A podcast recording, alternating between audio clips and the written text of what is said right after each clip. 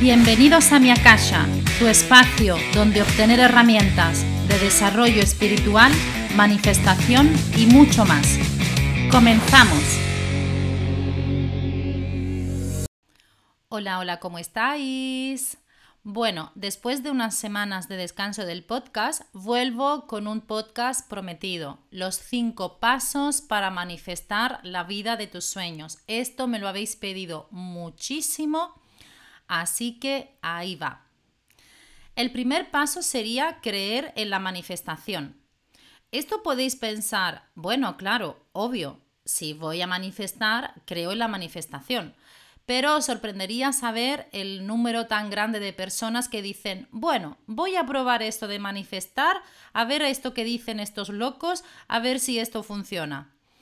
Pero realmente no creen en la manifestación el hecho de creer o no creer, porque la manifestación se da todo el tiempo, creas o no creas en ella, es porque si tú crees firmemente que todo lo que tú creas en tu vida es una proyección de ti, de todo lo que tú estás manifestando, entonces empezarás a hacerlo de una forma consciente. Entonces te empezarás a responsabilizar realmente del proceso de manifestar.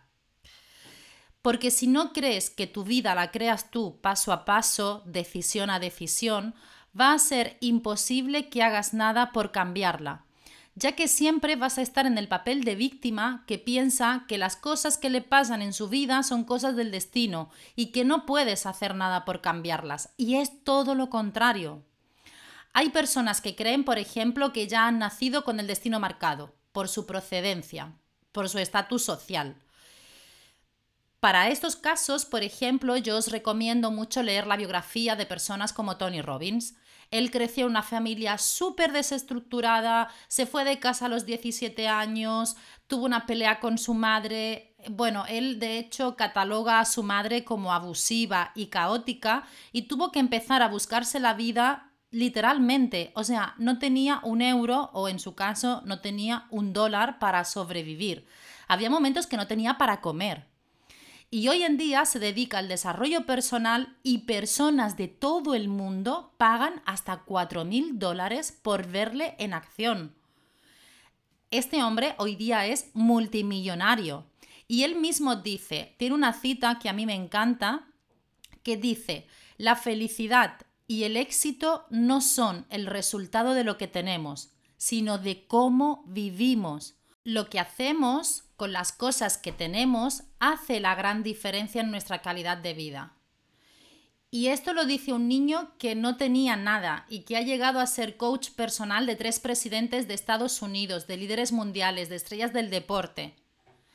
Y esto lo ha hecho siendo consciente de que su vida la crea él y que él decide qué quiere crear. Y esto es la manifestación en todo su esplendor. Él es, de hecho, para los manifestadores, para las personas que nos dedicamos a la manifestación o llevamos años estudiando manifestación, él es uno de nuestros gurús, por decirlo de alguna forma. De hecho, si queréis, hay una, justo hay una serie en Netflix sobre, sobre él. No es una serie, es un documental. No sé si tenía uno o dos capítulos, ahora no recuerdo, que dice, I'm not your guru, yo no soy tu gurú, aunque sí lo es para muchas personas. Luego, la segunda parte, eh, el segundo paso es decide qué quieres crear.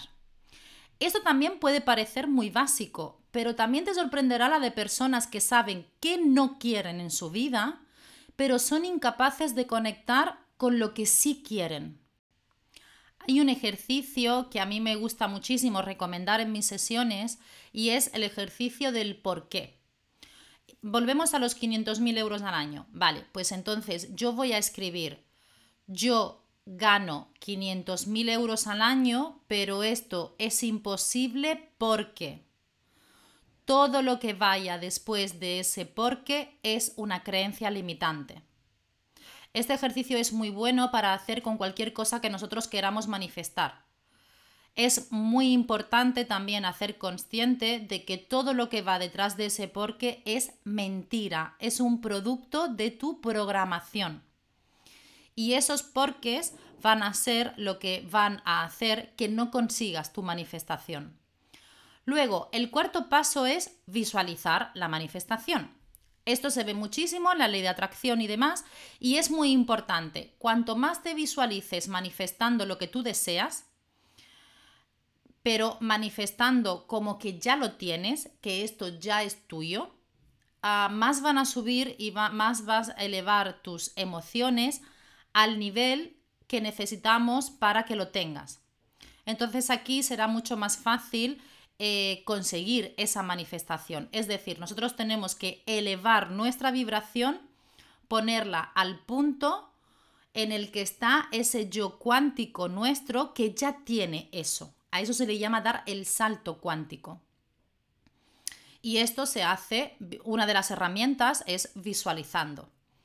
Luego, el quinto paso es activarse. Si tú te quedas en el sofá viendo Netflix sin hacer nada, evidentemente no vas a tener tu manifestación. Te pongo un ejemplo. Quieres manifestar a la pareja soñada.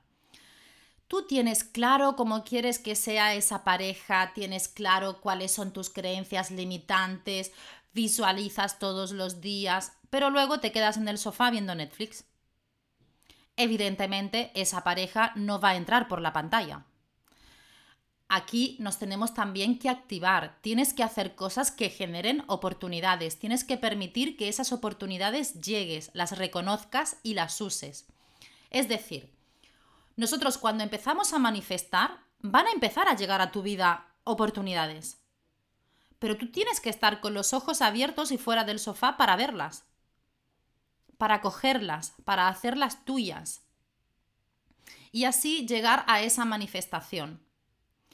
Si, por ejemplo, vamos a volver otra vez a los 500.000 euros.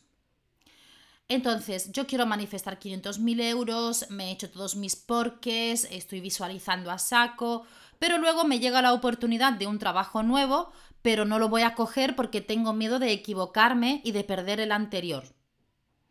Ah, entonces estás siendo tu yo antiguo, no estás siendo ese yo cuántico que ya tiene los 500.000 euros no te estás activando, no estás arriesgando.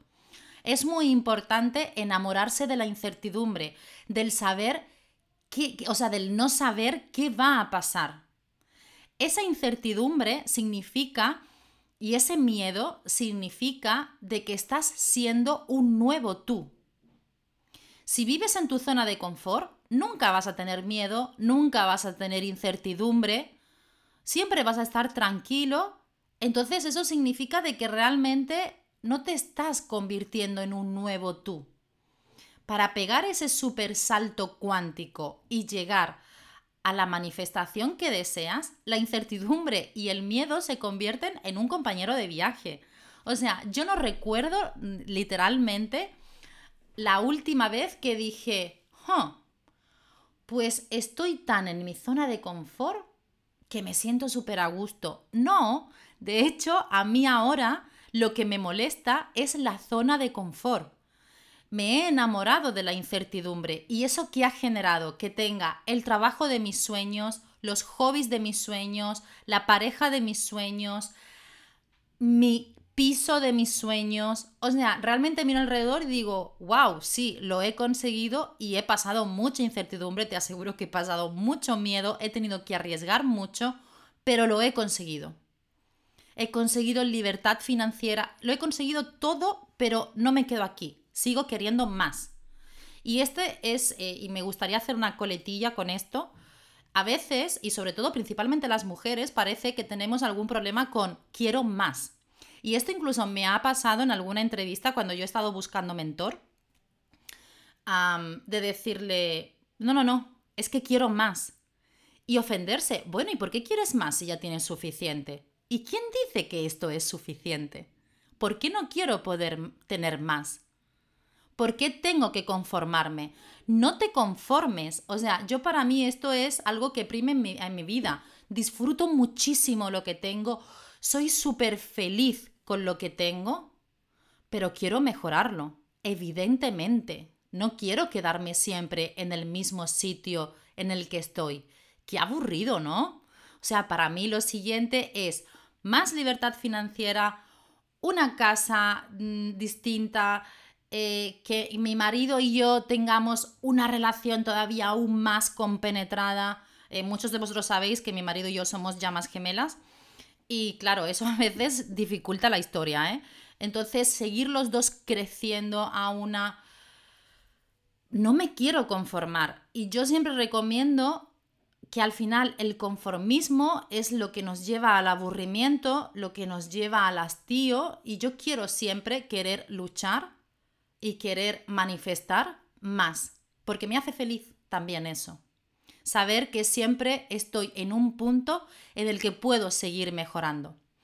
Así que bueno, estos son los cinco puntos que se pueden llamar creer en la manifestación, decide qué quieres crear, revisa tus creencias limitantes, visualiza tu manifestación y actívate. Bueno, y hasta aquí os mando un fortísimo abrazo y nos vemos muy pronto. ¡Chao!